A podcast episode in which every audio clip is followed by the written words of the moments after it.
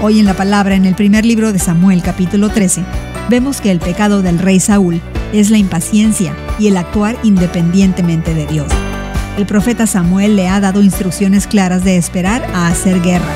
Israel debe ser diferente a las naciones vecinas.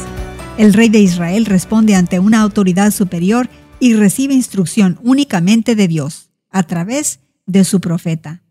La impaciencia del rey Saúl resulta en una demostración de fuerza de los filisteos. Desesperado, Saúl recuerda las instrucciones de Samuel. Espera siete días, esperando que Samuel llegue el día siete como lo prometió.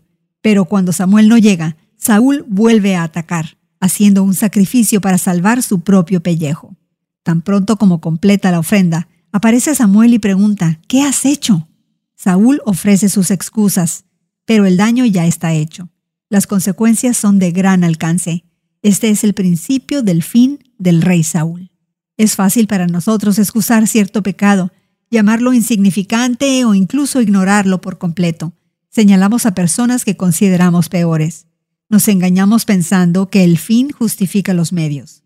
La Biblia es clara al enseñar que todo pecado nos hace quedar cortos ante la pureza, santidad y justicia de Dios nuestro Señor.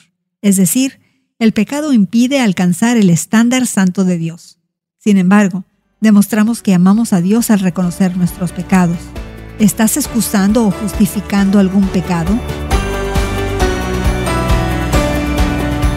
Hoy en la Palabra es una nueva forma de conocer la Biblia cada día, con estudios preparados por profesores del Instituto Bíblico Encuentra Hoy en la Palabra en tu plataforma de podcast favorita. Más información en hoyenlapalabra.org.